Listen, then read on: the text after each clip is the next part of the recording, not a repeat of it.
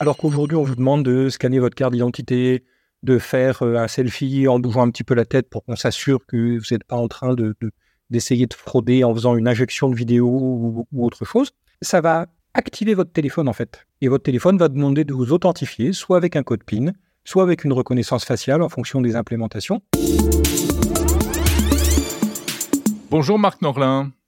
Bonjour Jérôme Colombin.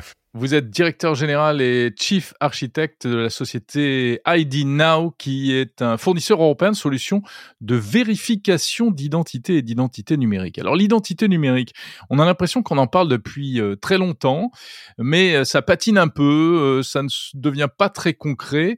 où en sommes-nous et surtout de quoi parle-t-on? Qu'est-ce que c'est que l'identité numérique?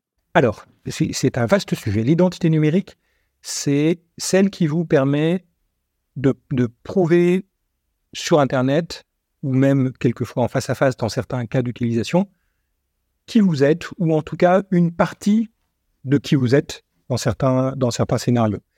Et, c'est vrai que ça patine un petit peu, parce que c'est un, un sujet qui est complexe à traiter, qui a beaucoup d'aspects, en particulier en ce qui concerne la protection de la vie privée des gens. C'est-à-dire qu'on est mmh. toujours un petit peu inquiet quand euh, on a un outil électronique avec nos données personnelles dedans, ça peut lever des interrogations. Il y avait un règlement euh, européen qui date de 2014 qui s'appelle EIDAS qui introduit déjà cette, cette notion d'identité numérique pour les services publics, qui a donné lieu dans beaucoup de pays européens, je dirais pratiquement tous, à des, à des développements qui ont souvent été relativement intéressants. Ça a donné France Connect en France, par exemple. Ça a donné It's Me en Belgique, qui est un énorme succès euh, dont, on parle beaucoup moins que, ce qui se passe en Estonie.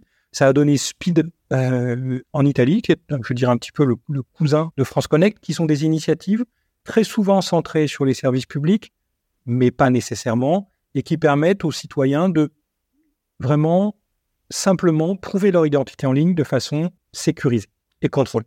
Alors l'actualité euh, la plus récente, c'est que désormais, euh, au niveau européen, il va y avoir une obligation de proposer aux citoyens, alors pas obligation d'utiliser euh, l'identité électronique, mais obligation pour les pays de proposer une solution d'identité électronique. Tout à fait. Ça, c'est la révision du règlement IAIDAS dont, on vient de parler, qui, est quelque chose de vraiment très important, puisqu'il va contraindre les États à, à mettre en œuvre ce qu'on appelle des wallets, donc des portefeuilles d'identité électronique pour tous leurs citoyens. Donc ce euh, ce sera effectivement pas contraignant, les citoyens ne sont pas obligés de s'en servir, mais les États vont être obligés de les proposer et les acteurs du monde numérique vont être, pour certains d'entre eux, contraints de les accepter. Mais par exemple en France, en quoi ce serait différent de France Connect? Le France Connect aujourd'hui, c'est deux services.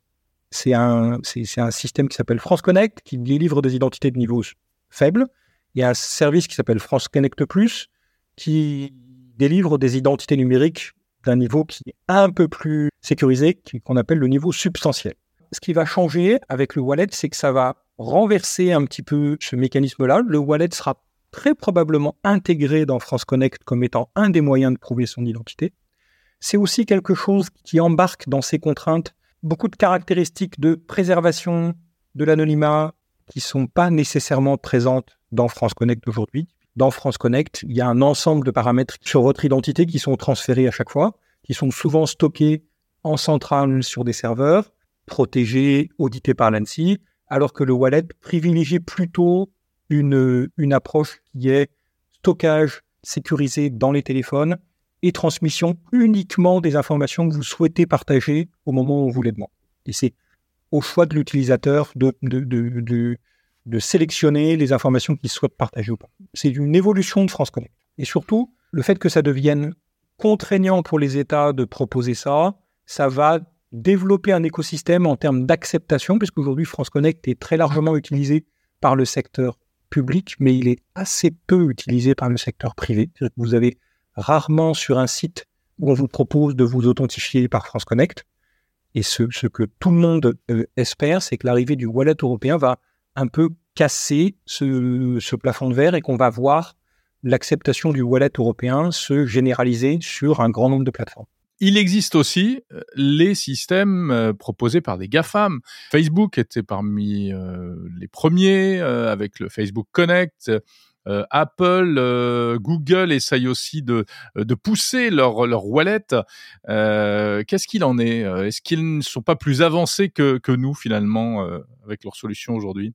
Il y a quand même un enjeu pour l'Europe d'arriver à savoir qui fournit une identité aux citoyens européens. C'est évident que les GAFAM, Vous voulez dire qu'on ne peut pas laisser ça à Google ou à Apple, quoi ben, c'est un petit peu compliqué. Ces wallets-là, non seulement ils vous permettent de prouver qui vous êtes, mais c'est aussi eux qui vous servent de login pour vous connecter à tout un ensemble de services. C'est-à-dire que il faut qu'on arrive à choisir est-ce qu'on va se connecter aux impôts avec notre login Google ou est-ce qu'on va se connecter à Google avec notre wallet européen? C'est quelque chose sur lequel il faut malgré tout que l'Europe exerce une certaine souveraineté. Mmh.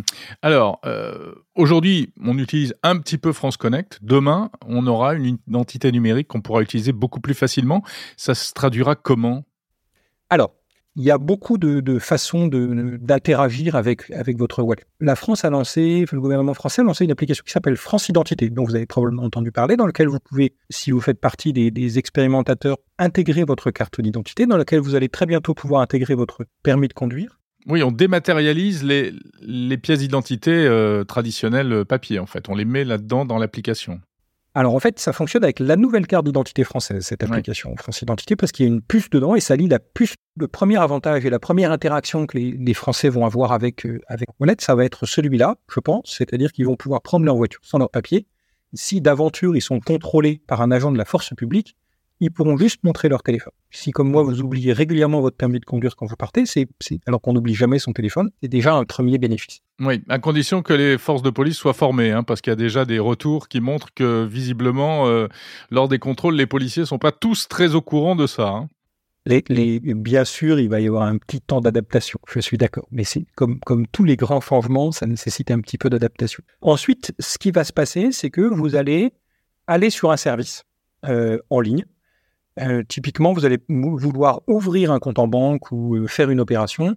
Et très rapidement, ce qui va se passer avec votre wallet, c'est que, alors qu'aujourd'hui, on vous demande de scanner votre carte d'identité, de faire euh, un selfie en bougeant un petit peu la tête pour qu'on s'assure que vous n'êtes pas en train de, d'essayer de, frauder en faisant une injection de vidéo ou, autre chose, ça va activer votre téléphone en fait. Et votre téléphone va demander de vous authentifier, soit avec un code PIN, soit avec une reconnaissance faciale en fonction des implémentations. Et on va vous dire, le service Intel, la banque B souhaite euh, obtenir cet ensemble d'informations sur vous pour que vous prouviez votre identité.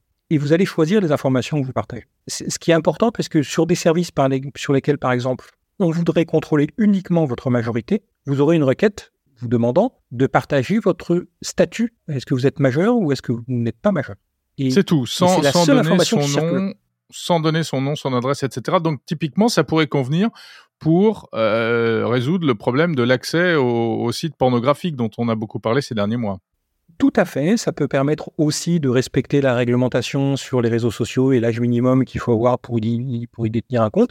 C'est vraiment euh, quelque chose qui est intéressant, ce qu'on appelle en anglais le selective disclosure, donc le fait que vous ne, vous ne choisissiez de partager qu'un sous-ensemble des informations qui constituent votre identité. D'accord, j'ai mon wallet euh, qui sait tout sur moi, mais euh, je décide de donner telle ou telle information à tel ou tel service et pas. C'est pas comme si je sortais ma carte d'identité et que euh, la personne puisse voir absolument tout. Exactement. Et ce qui est aussi très important, c'est que ce wallet, vous allez pouvoir l'alimenter avec d'autres informations. C'est-à-dire on, parlait tout à l'heure du permis de conduire, mais vous allez pouvoir y intégrer, par exemple, vos diplômes ou vos attestations professionnelles. Tout ce qui, à un moment donné, est susceptible de vous être demandé, vous allez pouvoir le stocker là et vous allez pouvoir le proposer ensuite à ceux qui en font la demande, de choisir je veux partager ci, je veux partager ça, de façon complètement sécurisée. L'objectif, c'est vraiment de simplifier la vie des citoyens, de réduire le risque aussi en face pour les acteurs, puisque c'est des infrastructures qui sont contrôlées. En France, c'est l'ANSI qui s'occupe de, certifier, de certifier ces plateformes. Et l'ENISA travaille beaucoup en ce moment, donc, qui est l'agence européenne euh, de, cybersécurité, travaille beaucoup sur les standards qui vont être mis en place, les standards de certification qui vont être mis en place sur ces plateformes pour s'assurer de la sécurité. Alors, Marc Nolin, vous, vous êtes, euh, enfin, ID Now, euh, justement, euh, propose une solution technologique de, certification et de contrôle de l'identité. Mais quelle garantie on peut avoir par rapport à, à, ce type d'outils? Alors, à la fois en termes de sécurité, hein, protection contre les piratages, etc. Et puis, également en termes de respect de la vie privée. Qu'est-ce qui me garantit que vous ne saurez pas tout sur moi et que vous n'allez pas vous retrouver avec des fichiers entiers euh, de tous les Français Sur la partie, euh, je dirais, performance de ces outils-là, c'est-à-dire euh, résistance à la fraude, comment est-ce que ça fonctionne et comment est-ce que c'est évalué? En fait, il y a des standards qui sont émis, soit au niveau européen, soit au niveau national. Par exemple, en France, l'ANSI a rédigé un, un standard qui s'appelle PVID, prestataire de vérification d'identité à distance. Et on est évalué par l'ANSI en fonction de ce référentiel-là, qui est un référentiel qui est très exigeant et qui est le plus exigeant de, ce qui existe en Europe aujourd'hui. L'Europe travaille aussi sur, euh, sur, euh, sur ces standards, en particulier au, regard de, de, la révision du règlement IAIDAS dont on parlait tout à l'heure. Donc, euh, c'est le TSI qui travaille sur ce standard-là. On a tout un ensemble de, composants technologiques qui permettent de garantir que le, la personne qui est en train de faire cette, cette opération de preuve de son identité est raisonnablement la bonne personne. Après, les attaques évoluent tous les jours. Euh, et donc, il faut euh, remettre le travail sur le métier sans arrêt, hein, parce que c'est un petit peu une lutte continue contre, contre les fraudeurs. Et ça, c'est. Oui, ça, c'est toujours la même histoire. Exactement, toujours la même histoire. Et les développements de l'intelligence artificielle, c'est très amusant parce que ça profite aux deux parties euh, de façon symétrique, c'est-à-dire que ça nous aide à développer des meilleurs outils et ça aide les fraudeurs à développer des meilleures techniques. Oui, bien sûr. De l'autre côté, sur le respect de la vie privée, on a aussi des audits. On est, donc, on est bien entendu conforme au RGPD et ça fait partie des évaluations de l'ANSI. C'est-à-dire qu'en fait, l'ANSI nous demande de respecter euh, tout un ensemble de choses et vient aussi contrôler que tout ceci est fait, est fait correctement. Est-ce que véritablement, ça ne présente pas un risque en termes de protection de la vie privée? L'agrégation de ces données par, euh, par l'État, évidemment, c'est aussi une chose qui peut faire peur. Alors, l'État ne va pas agréger les données. C'est-à-dire que les, données sont dans les téléphones des citoyens ou dans les cartes d'identité des citoyens et elles ne sont pas agrégées par l'État. En France, par exemple, vous avez une, base dont on a souvent beaucoup parlé, qui s'appelle la base TES, hein, qui est la base dans laquelle il y a les informations sur les porteurs de passeports, de carte d'identité, de titre de séjour, mais, et dont l'accès est extrêmement réglementé. Et de l'autre côté, il n'y a, pas de base. C'est-à-dire que les gens sont avec leur téléphone et sont en relation directement avec le service qui demande à prouver son identité. L'objectif, c'est pas qu'il y ait l'État au milieu qui voit tout ce qui se passe. Ce qui va m'inquiéter, euh, c'est, c'est pas ça. Les enjeux auxquels il faut faire face aujourd'hui, je dirais, c'est plutôt des problématiques d'inclusion. C'est-à-dire que c'est des systèmes qui reposent sur l'utilisation de smartphones, avec des techniques qui bougent assez souvent. Oui, avec lesquelles tout le monde n'est pas forcément à l'aise. Tout le monde n'est pas forcément à l'aise. Voilà. Il faut s'assurer qu'on est on développe quelque chose qui fonctionne avec un ensemble de versions suffisamment large pour pas demander aux gens de changer de téléphone tous les, deux ans. Hein. Il faut arriver à développer des solutions qui n'excluent personne. Et, il faut accepter, je dirais, un ensemble de titres d'identité le plus large possible. Aujourd'hui, la solution qui est développée par l'État français, elle, fonctionne uniquement avec la nouvelle carte d'identité pour des raisons euh, qui sont tout à fait euh, légitimes et compréhensibles. Mais nous, notre vision, c'est que je dirais, le cadre réglementaire européen, il est très protecteur des citoyens. Et c'est très bien. Et, je pense qu'il faut donner accès à ce cadre, à ce cadre protecteur à un maximum de personnes. Comment ça se passe à l'étranger? Euh, Vous l'avez évoqué un petit peu tout à l'heure. On a beaucoup parlé de l'Estonie, euh, par exemple. Est-ce que véritablement, par exemple, dans ce pays, euh, ils sont particulièrement en avance? Oui, c'est un, un, pays qui est assez extraordinaire et qui a fait une diplomatie numérique extrêmement efficace, qui plus est. Mais, il faut ramener ça à l'échelle de ce que c'est. C'est-à-dire que c'est un tout petit pays. Hein. Euh, c'est Bordeaux, hein, l'Estonie, grosso modo, et qui est parti de pratiquement rien. Donc il a fallu tout reconstruire. En, France, on a, euh, et, et, dans beaucoup de beaucoup d'États européens, un, on a un historique que il faut pas construire quelque chose, il faut changer quelque chose. C'est beaucoup plus difficile.